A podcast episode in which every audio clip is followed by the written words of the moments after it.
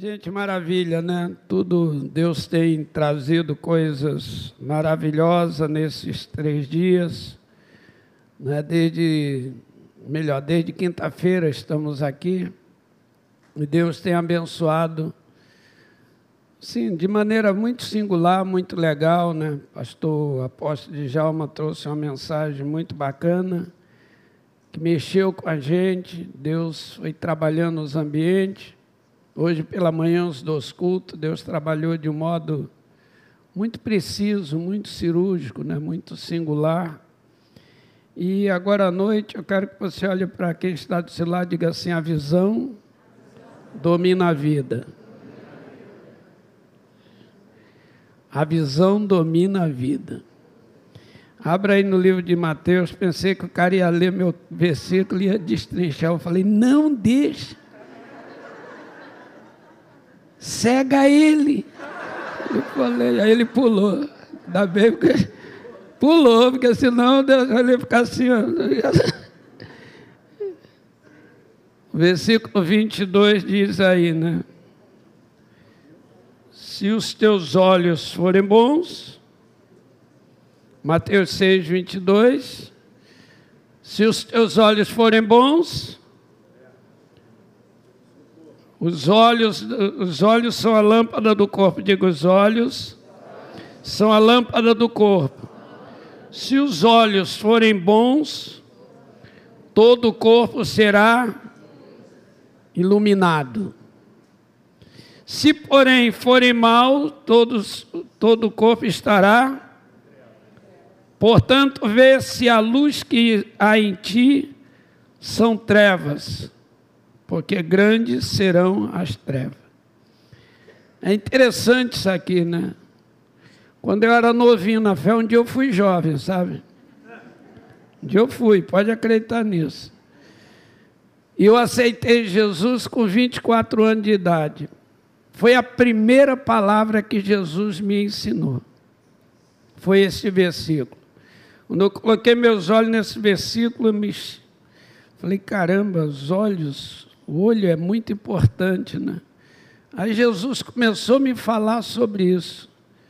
A visão domina a vida. E aí me levou lá no Gênesis, capítulo 1, capítulo 3, ou melhor, versículo 6, quando diz assim: E vendo a mulher, que a árvore é boa e agradável para se comer, vendo a visão, seduziu ela levou ela, puxou ela para dentro do sabor daquela fruta, da grandeza daquela fruta, puxou, sugou.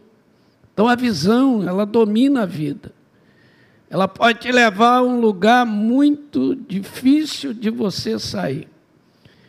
Né? A visão ela vai tomando corpo na gente, vai ganhando virtude, poder nela mesma, maligna ou benigna, mas ela vai tomando as coisas e vai nos levando de uma maneira terrível. E aí, quando a gente olha no capítulo 13 de, de Gênesis, versículo 10, diz assim: E vendo Ló que as, que as campinas de Sodoma era como jardim do Éden, como jardim, como jardim do Egito e de Zoar, ele levou toda a sua família para lá, ele foi dominado pela visão, seduzido pelo que viu, e este é o grande perigo da juventude de todos nós é sermos levados por aquilo que a gente vê. Ser sugado por aquilo que a gente vê. E se você começar a olhar a história de Jó, de Ló, melhor, Ló destrói tudo na vida dele. Por causa da visão de ver as campinas de Gomorra, as campinas do Jordão, ver aquelas campinas lindas e ser tragado pela visão, sugado pela visão, leva a esposa, leva os, as filhas, e lá dentro é uma verdadeira orgia, um inferno. Era tudo uma ilusão, tudo uma fantasia, tudo uma porta de circo, muita luz, mas na verdade não tinha nada de bom. E ele vai acabar com a vida dele, com a família dele. E a gente começa a olhar as pessoas que foram sugadas dentro da Bíblia por causa da visão. Olha bem, a visão é, é algo que Deus nos deu para nos conduzirmos. Mas se a gente não prestar atenção, a gente vai ser levado. Levante sua mão e diga comigo assim: Senhor Jesus, tenha misericórdia e me ajuda a controlar e discernir aquilo que eu vejo. Aquilo que eu vejo. Um dia um rapaz chegou para mim e falou bem assim, pastor Paulo, na igreja não tem moça para mim casar. Eu falei, por quê, cara? Isso porque não tem moça. Eu falei, cara, está cheio de moça bonita lá dentro. Ele disse, não, encontrei uma do, na, no mundo. Poxa, no mundo tem, dentro da igreja não tem. Ele disse, é uma gata. Eu falei, meu irmão, quem casa com gata morre, morre arranhado. Acorda arranhado, casa com gata, casa com ovelha, serva do Deus vivo. Né? Então, de repente, as pessoas é dominado pela uma visão. Por exemplo, eu não queria casar de jeito nenhum, porque eu queria trabalhar nos países comunistas. Então, meu desejo era ir para a Rússia, União Soviética na época, trabalhar ali dentro das cortinas de ferro. Então, não dava para casar. Mas um dia, depois de um jejum de sete dias de monte, cheguei em casa cansado, deitei no sofá por volta de meia-noite, uma hora da manhã. Minha irmã estava assistindo televisão. De repente ouvi uma voz assim: Paulo, você vai casar no dia 25 do mês 7. Falei: está amarrado. Ela falou: o que, que foi? Está sonhando? Deitou aí, já dormiu, sonhou? Falei: não. Aí eu falei, Jesus falou: não clama, não grita o sangue de Jesus contra mim. Você vai casar no dia 25 do mês 7. Falei, não vou, não quero. Sangue de Jesus tem poder. Ele disse, se você não casar, você morre. Eu falei, eu caso. Deve ser melhor casar do que morrer. E aí Jesus falou, então dia 25 do mês 7 você vai casar. Minha irmã olha mim, olhou para mim e falou: está ficando doido falando sozinho? Eu falei: você tem um calendário aí? Ela falou assim: tenho. O que, que você quer saber? Eu falei: mês 7, que mês é? Ela falou: Paulo, está ficando louco? Mês 7 é julho. Eu falei: então tá legal, vê aí, que dia é o dia 25? Ela falou: é um sábado. Eu falei: vou casar. Ela acordou minha mãe, meu pai, todo mundo. O Paulo endoidou, falou que vai casar. E ela falou: Você tem namorado? Eu falei: Não. Você conheceu alguma mocinha? Eu falei, não. Paulo, olha só, você só tem esse terno teu aí, 499 cores. Cara, era 499 cores. E mais uma, que eu não sei qual era. E de noite, quando eu ia para a igreja, que eu dobrava a curva, o pessoal falava, o missionário Paulo está vindo lá. E eu ficava feliz da vida que o farol do carro batia, iluminava, eu não sabia dava um brilho. Falou: Você só tem esse ternão velho, colorido. E olha só o seu sapato, meu sapato era tudo furado de tanto eu andar. E os dois, quando eu pisava na água, entrava água e o dedinho gritava: Help, help, help. Falei: Cara, não fala inglês, fala português. E, e você vai casar de que maneira? Eu falei: Vou casar. Foi uma loucura aquela noite, mas o dia amanheceu, acabou, todo mundo em casa. Paulo, Paulo está pirando, está pirando. Cheguei na igreja, assim, no dia do culto, tinha uma mocinha de saia branca com bolas vermelhinhas. Meu coração ficou. Uh! Falei, virei tom. Quando viu a gatinha, ou Jerry quando viu a ratinha. Logo no meu espírito veio: você vai casar com essa moça. O sangue de Jesus tem poder. Estava com medo da minha Eu falei, Jesus, o Senhor falou, olha, meus olhos estão tá vendo, já despertou no coração. Fui lá para o gabinete do pastor, cheguei lá entrando, falou, o que está acontecendo? Falei, tudo bem, pastor. Você entrou rápido assim, rapaz, passou ali no meio, viu você passando rápido, me deu um grito, sangue de Jesus tem poder. Falei, nada não. Ele falou assim, olha, Jesus me revelou que você vai casar. Falei, até com ele, Jesus. Dedo duro, terrível. Aí ele falou: você vai casar com a moça que está aqui. Está vendo aquela mocinha lá de saia branca, bolinha vermelha? Eu estou não, estou não, estou não. Não quero ver não. Jesus, ele chamou a moça, a moça veio, ele falou, só queria te ver você de perto. E foi embora. Falou, você vai casar com esta moça. Falei, caramba, e agora, né? Você fica dominado pelo. Já que tem que falar, fui lá atrás da moça, falei, moça, ela estava na cantina, eu falei assim, eu vou casar com você. Ela disse, Jesus me revelou também. Falei, que maluco. Essa mulher não vem à igreja. Não ora. Só vejo ela na igreja, nasceu num culto qualquer de um dia de cura divina. E eu te falei, Jesus, eu quero uma mulher de oração, já que o senhor disse que eu vou casar. Aí Jesus falou bem, cala sua boca, rapaz. Você olha de um jeito que não é certo. Você olha as coisas do seu jeito. Olha do meu. Aí eu olhei para ela e falei bem assim, então vou falar com a sua mãe. Ela disse assim, eu não, não tenho mãe, não tenho pai, sofro, vivo na casa de uma tia e tenho que jejuar três dias para vir na Santa Ceia. Pô, Jesus deu um golpe no queixinho que eu entortei todinho. Por exemplo, casei com a Eva. Era a Eva. Estou casado há 40 anos com a Eva. Aleluia. Você vê o que é a visão quando Deus libera. Mas quando a visão não vem de Deus, a gente quebra tudo. Então, naquele momento, era um momento delicado. E Jesus falou comigo, eu entendi o propósito e, e fui casar com a Eva.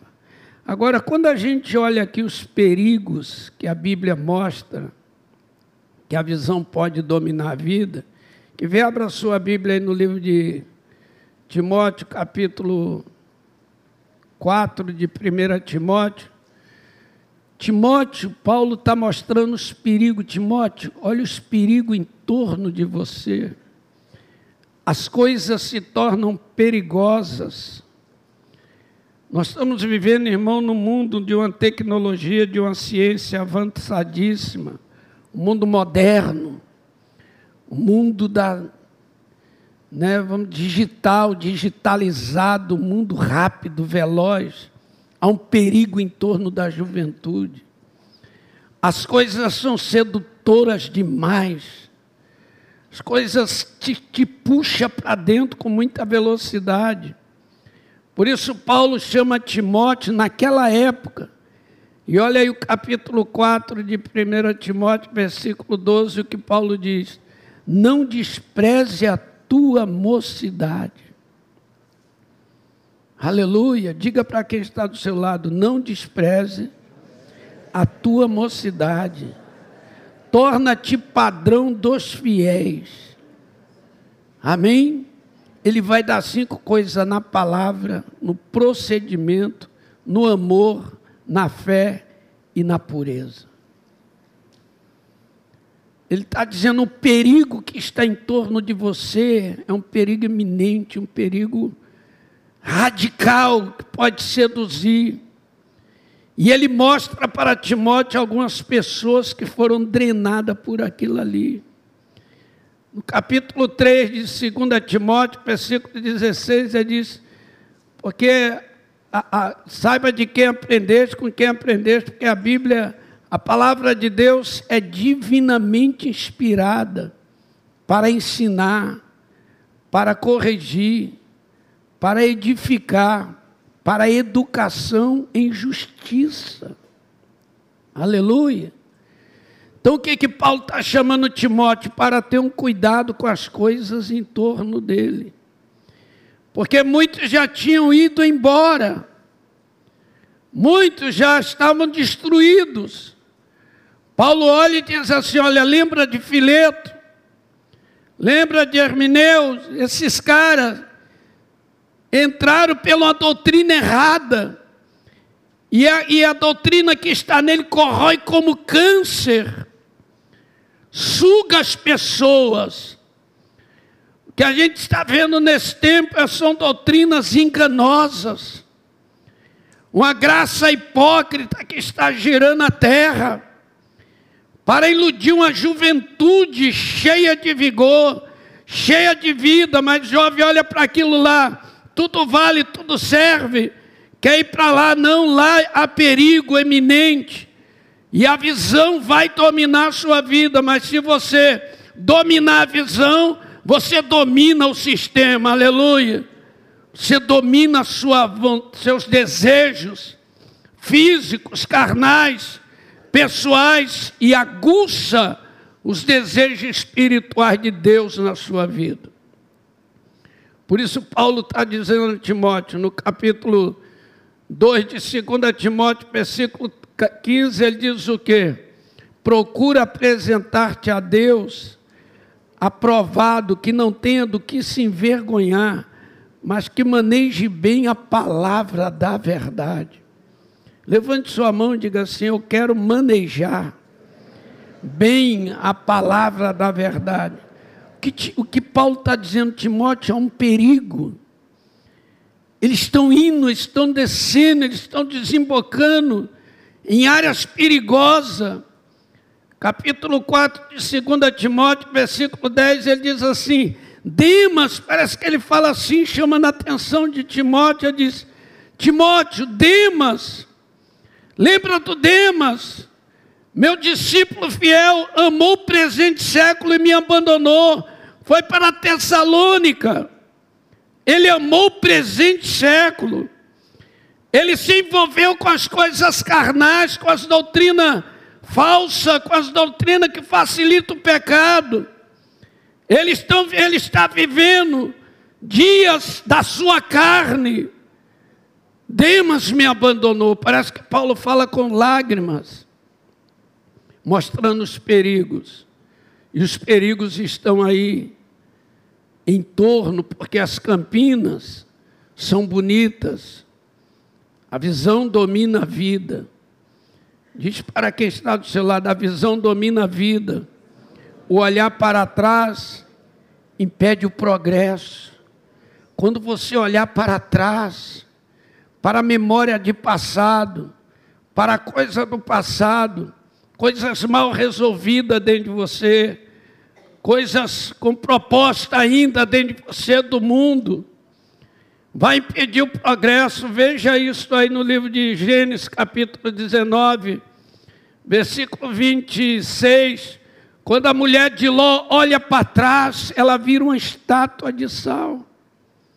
Olha só, ela olhou para trás por quê? Porque teve saudade de alguma coisa que aprendia em Sodoma. Alguns desejos mal resolvidos algumas paixões mal curadas, alguns sentimentos mal, mal resolvidos, alguns pecados mal resolvidos, traumas mal resolvidos, frustrações, decepções mal resolvidas, pode te puxar de volta para trás e vai impedir o teu progresso, não haverá progresso, porque o olhar para trás impede o progresso. Ali parou tudo a história de Ló, mas começou com ele. Naquele capítulo 13, verso 10, começou com ele. Agora a mulher dele está saindo dali com ele por ordem de Deus, por provisão de Deus, e ele está preso, e a mulher está presa no passado. Quando ela olha para trás, ela vira uma estátua de sal. Não tem um capítulo mais triste do que esse. Quando você olha o, cap, o versículo 30 e 31, a primogênita chega para a mais nova e diz: Olha, nossa, nossa vida está muito ruim. Não tem homem para dar continuidade à geração de nosso pai. Então vamos embebedá-lo com vinho e fazer sexo com ele para suscitar os descendentes. Olha onde vai parar isso aí. Uma destruição total. Surge duas linhagens, Amon e Moabe. Duas linhagens terrível. Só veio para atrapalhar a terra e criar problema para a humanidade. Então, o olhar para trás impede o progresso. O que Demas fez foi olhar para trás. O que Paulo está dizendo, Timóteo, tenha cuidado. Que os Timóteos aqui tenham cuidado. Quem quer ter cuidado aqui, diga glória a Deus. As questões mal resolvidas, ela pode destruir o nosso futuro, gente. Pode acabar com tudo que você construiu. Às vezes uma decepção, uma desilusão, alguma coisa mal resolvida aqui dentro pode te levar à tristeza, pode te levar à angústia. Você vai passar por desafios, desafios severos, desafios realmente que vêm criar problema dentro de você. Você tem que enfrentar, tem que superar suas fragilidades, seus medos, seus fantasmas, tem que ser superado, olhando para quem de direito é olhando para aquilo que vai te dar vitória, porque olhar para trás vai impedir o seu progresso, olhar para trás vai estragar tudo aquilo que Deus desenhou para a sua vida. Não creio que Deus escreveu esta página na vida de Ló. Ló, sobrinho de Abraão, sai com Abraão. Agora chegam no meio do caminho, os pastores brigam. Ló vai para Sodoma se acaba tudo, vira tudo uma história maligna. Não, Deus não tinha isso. Foi olhar para as coisas erradas, foi o desejo da visão, foi a falta de continuidade da mulher dele, com saudade das coisas do, de Sodoma. Ela agora virou estátua. As filhas não vê possibilidade de continuar, engravida-se do próprio pai e gera uma história macabra de, de, de tanta tragédia. Parece que Ló morre deprimido, sem força para continuar. E as gerações que ficou dele é o quê? Então diga assim: olhar para trás impede o progresso. Olhar para os lados, diga assim: olhar para os lados, para as dificuldades, deprime e afunda. Vai afundar. Vê Mateus capítulo 14, capítulo 14, verso 28, 29, 30. Você vai ver. Jesus vem andando em cima da água, mas eles estão olhando a situação. Estão olhando aquilo ali, vendo tudo e sugando, mas já tinham vencido uma batalha de, de mar com Jesus. Agora eles estão vendo Jesus andar em cima das águas, a luz brilhando. Eles gritam: é fantasma, é, é a morte, é o pânico, é o medo. De repente Jesus disse: Não, não tema, sou eu. Não temas, sou eu. Pedro toma a palavra e disse: É tu mesmo, Senhor. Manda eu andar ter contigo em cima das águas. Jesus fala: Vem, Pedro. Aleluia. Jesus te chama para pisar naquilo que está querendo te sugar. Diga para quem está do seu lado: Jesus te chama para pisar naquilo que está para te sugar. O poder que está em nós é um poder sobrenatural. Mas se eu olhar a circunstância, aí no verso 29 e 30 diz que Pedro olhou a força do vento Enquanto ele estava olhando certo, olhando pelo chamado, olhando pela determinação, olhando pela vocação, olhando pelo projeto, ele estava andando em cima da água. Mas agora ele vai olhar a situação, ele vê o vento, e quando ele vê o vento, vê o vento ele para. No que ele para, ele começa a afundar, porque a visão dominou a vida. Ele parou está afundando. Ele parou está indo para baixo. Ele parou está sendo destruído. Quantos jovens começam a orar, jejuar, consagrar, se separa para a leitura bíblica, de repente, pelo motivo ou outro, pelo um desejo carnais, pela uma paixão, pela alguma coisa, uma situação qualquer, um desconforto em casa, ou na igreja, ou no trabalho, ou na universidade, ele para de orar, ele para de andar em cima daquilo que estava lhe sugando. E aquilo que você já venceu vai te puxar para baixo. Cara, ele não estava andando em cima da água. Não era a água que estava destruindo o barco. Então ele estava andando em cima daquilo que ele tinha pavor. Aleluia. E vai afundar em cima daquilo que já dominou. O cara afunda na área da sexualidade, afunda na mentira de novo, afunda na hipocrisia, porque a visão dele do descontentamento dominou a vida dele, ele parou. No que ele parou, ele afundou. Se ele continuasse andando, ele passaria pelo vento e chegaria em Cristo, aleluia. E levantaria a bandeira da vitória e diria: Senhor, eu andei, eu venci as águas para a tua glória, aleluia. Mas agora ele está afundando, ele está sendo engolido por aquilo que ele já dominou, pelos desejos carnais, pelo tempo bom de leitura, pelo tempo bom de oração, pelo tempo bom de jejum, pelo tempo bom dos relacionamentos eclesiásticos, pelo tempo bom de ouvir as mensagens certas. Agora está sendo levado por alguma força negativa, está afundando. Paulo diz para Timóteo: procura apresentar-te a Deus aprovado. Aleluia. Glória a Deus. Coloque a mão e diga assim: Senhor Jesus, eu quero me apresentar a Ti como obreiro, como um servo, uma serva que é você, aprovada, aleluia. Que não tenho do que me envergonhar, mas que eu possa manejar bem a palavra da verdade, manusear ir para cima do inimigo. Não me importa a força do vento, não me importa a força do vento, importa é a voz que me chamou, venha ter comigo, aleluia. Não olhe para as situações. Paulo está dizendo a Timóteo algo muito interessante.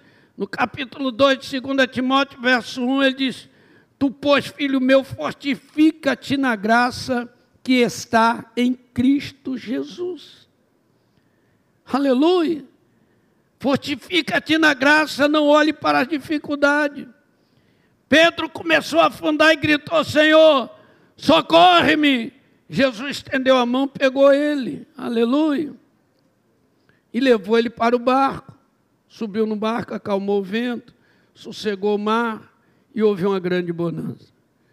Mas ele poderia ter vencido na ida e na volta a gente, depois que vence, afunda no mesmo problema que nós já vencemos. O cara acaba afundando nas drogas de novo, acaba afundando na, no álcool de novo, acaba afundando no, no ato sexual fora do tempo de novo. Ele vai sendo dominado pelo que vê. Né? Vê as coisas e é atrativa demais, esse mundo moderno né, a rede social frenética, balançando tudo aí, tudo fantasioso, muito atrativo, muito chamativo. As coisas vêm forte, mas tenha cuidado para a tua visão não dominar a sua vida. Porque se ela dominar, vai te levar. Vocês estão olhando assim para mim meio sinistro.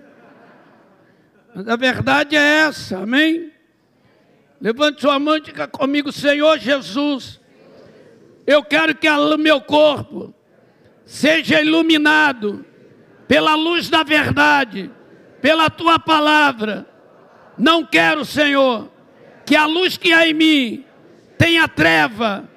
Eu quero que a doutrina que está em mim não tenha treva nenhuma, mas seja iluminoso, iluminado agora para a tua glória. Paulo está chamando a presença de Timóteo, a atenção dele. Quando você olha o capítulo 4, verso 12, são três, cinco pontos: palavra, procedimento, amor, fé e pureza. Mas o versículo 13, o que ele diz? Até que eu venha ter contigo, persista em ler a exortação e ao ensino. Aleluia. Ele está dizendo, Timóteo, leia. Timóteo, estude. Timóteo, persista. Prossiga. Coloque teus olhos em cima de coisa que vai dar bom. Aleluia. Aleluia. Olha as falsas doutrinas, olha, olha o que esses caras estão fazendo. Olha como as coisas estão sendo destruídas. Persista em ler. Leia, leia a Bíblia. Leia, leia, leia, estude. Ouça coisas boas. Coloque teus olhos em cima daquilo que vai te edificar. Aceite a exortação. Quando alguém te exortar, se deixe ser exortado. Aprenda a viver com as críticas. Não desanime quando as críticas forem pejorativas, negativas. Faz um degrau e suba para a glória de Deus, aleluia. Persista ao ensino, deixa, seja ensinável, seja ensinável, doutrinável, deixa as pessoas te doutrinarem, aleluia. Coisa que a juventude de hoje não quer ser doutrinado, ensinado, mas se você não deixa ser ensinado, você não chega a lugar nenhum. Se você não entende a exortação, você não vai chegar em lugar nenhum. Então, Paulo está dizendo a Timóteo, no versículo 14, ele diz assim: Olha, tenha cuidado da doutrina que há em ti, aleluia, aleluia.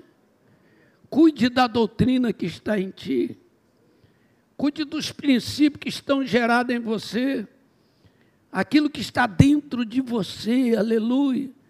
Quem tem uma doutrina do céu aqui dentro de você, levante a mão. Cuida dessa doutrina.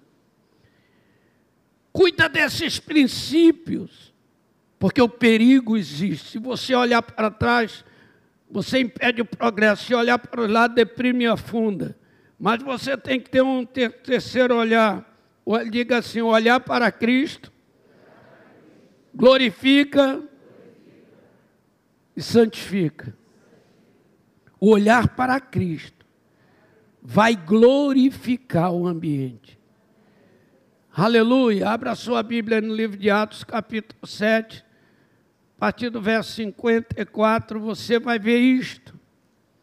Você vai ver isto. Que Estevão sendo apedrejado, momento difícil. O que, que ele fez? Olhou para o céu, aleluia e quem é que ele viu? Jesus Cristo.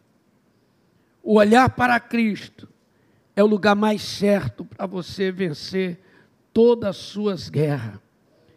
A visão vai dominar a vida. A visão vai arrastar você ou para o céu, ou para o inferno, ou para o abismo. A, a visão, ela, ela arrasta. Então você Olha aí comigo esse Mateus, esse Atos capítulo 7, veja aí.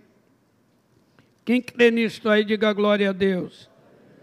Olha bem, gente, está bem claro aí, no verso 54, você pode ver isso aí. Ó. A palavra de Deus já vai dizendo assim: ao ver isto, ficaram com o coração cheio de raiva, rangiam os dentes contra ele mas Estevão, cheio do Espírito Santo, fitando os olhos no céu, viu a glória de Deus e a Jesus Cristo, que estava à direita de Deus. Aleluia.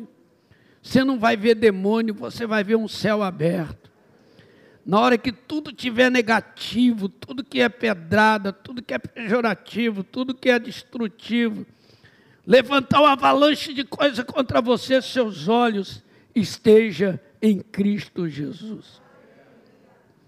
Quando os ventos doutrinários assoprarem violentamente, seus olhos estejam em Cristo Jesus. Quando as perseguições chegarem, quando as coisas acontecerem, seus olhos estejam em Cristo Jesus. Porque aqui ele está olhando, ele viu o céu aberto, e fitando os olhos viu a glória de Deus, Jesus Cristo que estava em pé, à direita de Deus. Então disse ele, e, olha o verso 56, eis que eu vejo os céus abertos e o Filho do Homem em pé à direita de Deus, aleluia, aleluia. Se teus olhos estiverem em Cristo, você não será carregado de ódio, você não será vingativo, você não vai ceder sua mente para as trevas, porque a doutrina que está em ti é luz, aleluia, e vai iluminar você, vai iluminar os que estão do seu lado. A visão domina a vida, a visão domina a vida. O olhar para trás impede o progresso, o olhar para o lado deprime e afunda, mas o olhar para Cristo vai glorificar e santificar, glória a Deus. Quem crê nisso, aí levante a mão e diga: Eu creio, Senhor, que o olhar para Cristo santifica e glorifica, aleluia. As trevas não vão te vencer, e você vai gerar gente naquele momento de crise. A Bíblia diz aqui, no verso 52, diz: E eles, porém, gritavam bem alto, e lançava os, os ouvidos unanimemente contra eles. Olha só. E expulsando da cidade, apedrejavam. E, e faziam coisa terrível, mas jogaram a roupa dele aos pés de um jovem chamado Saulo. E aí, olha só, enquanto apedrejavam, Estevão orava e dizia: Senhor Jesus, recebe o meu espírito. Então, ajoelhando, deu um grito bem alto, e o Senhor não condene eles por causa destes pecados.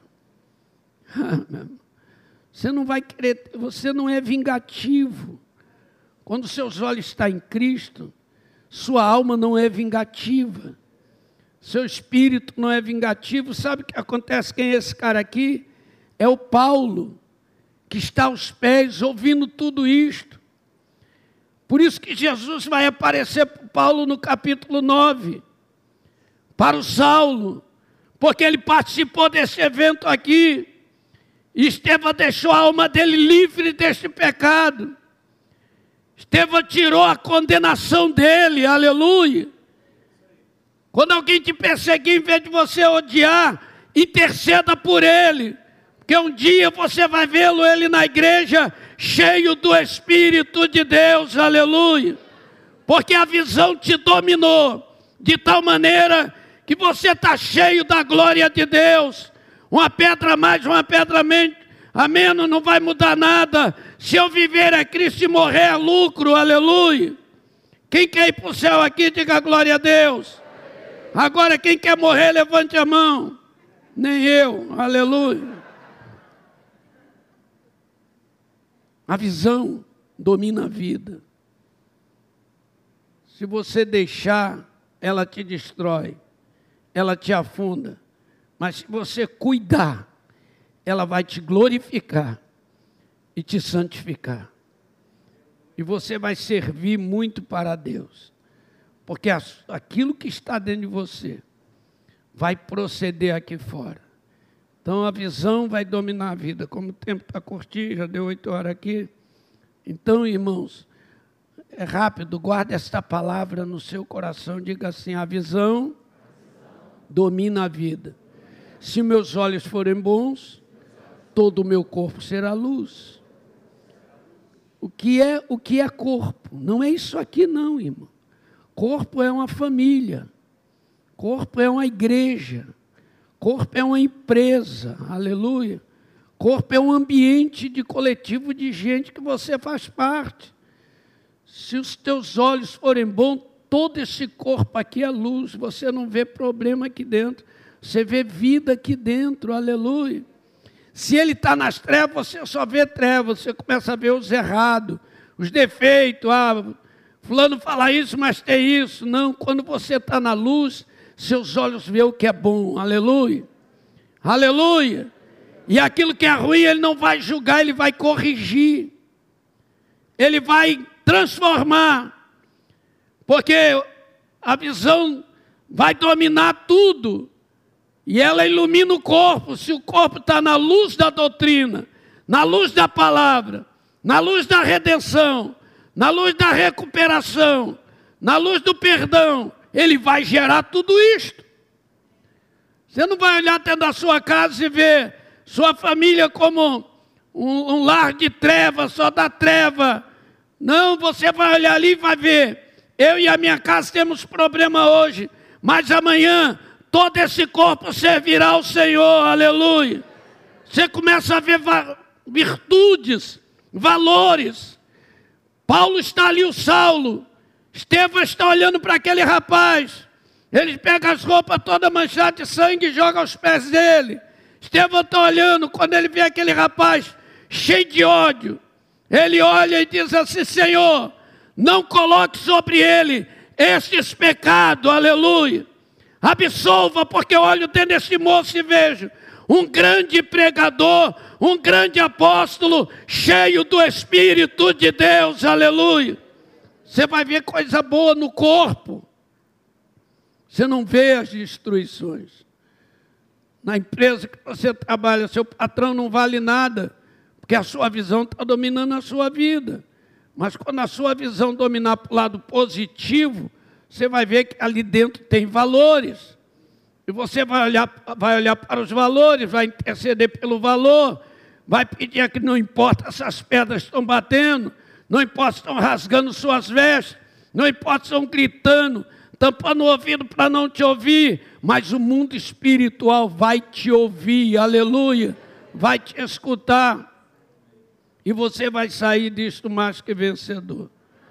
Por isso, levante sua mão, fique de pé, vamos lá, aleluia. A visão domina a vida. Diga aí, a visão domina a vida. Se meus olhos forem bons, todo o meu corpo será luminoso. Aleluia. Meu Deus, que palavra tremenda essa de Jesus. O corpo aqui, ele está falando um ambiente coletivo de pessoas. O ambiente, o indivíduo no ambiente. Aleluia. Ele está falando de doutrinas, de princípios, de.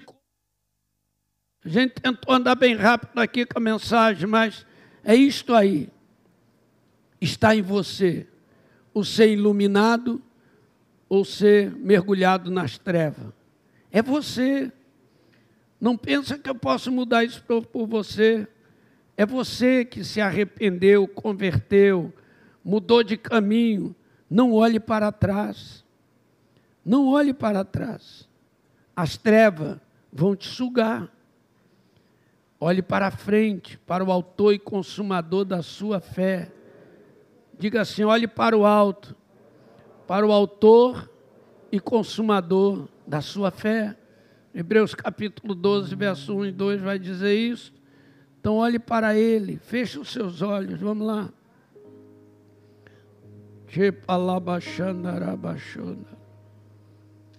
Uh! A gente, para chegar até aqui, meu irmão, ter 43 anos de vida com Deus, 44 já chegando, 43 anos de missões, a gente sabe o que está falando. A gente sabe quantas vezes o olho tentou nos seduzir. Quantas vezes a visão ficou turva, no meio de treva no meio de guerra, no meio de perseguição. Quantas vezes paramos para dialogar com a gente mesmo? Será que valeu a pena? E você começar a sentir que está sendo sugado pela uma visão negativa, olhando para trás, olhando pessimista, perdendo o otimismo, perdendo o foco. De repente a gente acorda e fala: opa, não é aqui caminha outro. O que me chamou até aqui me leva até ali, me faz chegar lá. Aleluia. Aleluia. É como Paulo na barragem daquele mar, dentro do, do barco, capítulo 27 de Atos. De repente ele está vendo tudo aquilo ali acontecendo, todo aquele mal acontecendo, toda aquela tragédia acontecendo. Meu Deus, tudo destruído. Ele tenta falar, os caras não ouvem. De repente ele está ali, ele se coloca no chão e um anjo aparece para ele. E ele vê o anjo, o anjo diz assim: Convém que tu compareça perante César. Nenhum dos que estão contigo vão morrer. 276 pessoas chegará ao seu destino. Nem um fio de cabelo cairá deles. Nem um fio de cabelo. Ele levanta e diz assim: O anjo do Deus de quem sou e o Deus a quem sirvo esteve comigo. E eu confio na palavra de Deus que se cumprirá conforme ele diz. Não importa o que vai acontecer. Não importa as situações. A visão vai te levar ao destino. Coloque a mão no coração e diga: a visão me leva ao destino que Deus determinou para mim. A visão vai me levar. Aleluia.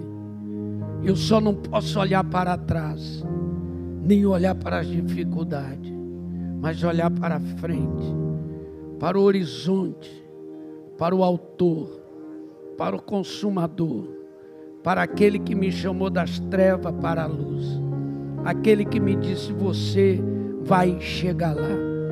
Quem é o mar para me engolir? Paulo pensou. Quando ele sai, uma serpente pega na mão dele ele olha e fala: Se o mar não me engoliu, você vai me matar, vai para o fogo. Aleluia. Aleluia.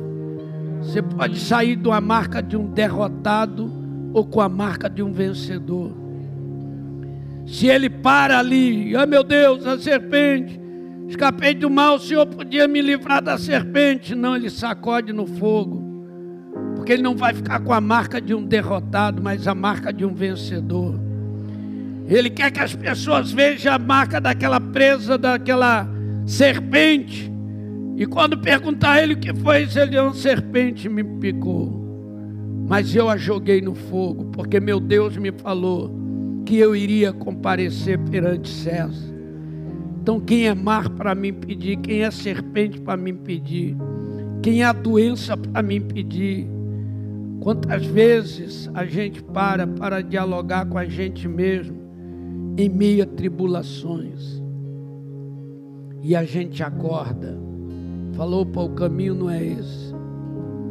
Não é de autocomiseração. Não é de autoflagelação. Não é de autodiminuição. Não. Quem me chamou é poderoso. Quem me chamou é poderoso. Ele disse: No mundo, Paulo, tereis aflições, mas tem de bom ânimo. Eu venci, cara. Você vence, aleluia, aleluia. Tem anjo ao seu lado o dia inteiro, quem crê nisso aí? Mas você prefere ver demônios. Olha os anjos. Olha os anjos ao seu redor. Olha o céu ao seu redor. O vento está forte, mas ele não vai te submergir. O mar está revolto, mas não vai te engolir. Aleluia tempestade está violenta, mas não vai te arrastar. Aleluia. Se você focar no céu, a sua visão vai te dominar de tal maneira que o próprio Satanás vai olhar e vai ter que recuar, porque vai dizer: ali vem uma pessoa visionária que não para para as trevas, mas prossegue para a luz, que não para para a doutrina negativa mas prossegue para aquilo que é positivo em Cristo Jesus. Não vai carregar de ódio para jogar palavra de maldição. Estevão poderia dizer: Maldito seja eles, Deus. Não, ele diz: Perdoa. Aqui tem missionários. Aqui nesta morte eu me rendo aqui, acordo na glória, mas eu deixo hoje plantado na terra um homem virtuoso, aleluia. E Deus ouviu aquilo ali, Jesus ouviu. Por isso chegou lá na frente, Paulo ia cheio de revolta. Jesus para ele falou: Saulo, para aí, maluco. Você já fez demais, cara. Agora eu quero te dizer, você brigou contra Estevão, participou da morte dele, já levou um bocado de crente. Agora eu quero dizer, duro é para ti brigar comigo. Melhor você se render. E Saulo se rende e vira o grande apóstolo Paulo. Por quê? Porque aquele carinha lá chamado Estevão não se rendeu às pedradas, se rendeu ao chamado. Senhor, muito obrigado por esta hora.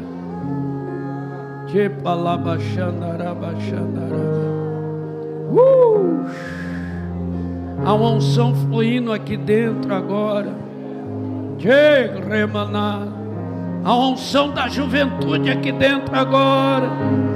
Há uma unção jovem, uma unção de Davi. Você vai matar Golias. A visão vai te dominar. E o que Davi viu é que o Senhor dos Exércitos é poderoso. Quem é Golias? Para desafiar o exército Deus vivo. Oh, oh, aleluia. Comece a glorificar o Senhor. Receba, receba. A unção escorrendo aqui dentro. A unção cotejando aqui dentro. A unção cotejando, jovem. Moço, moça. A visão domina a tua vida nesta hora. A visão domina a tua vida nesta hora.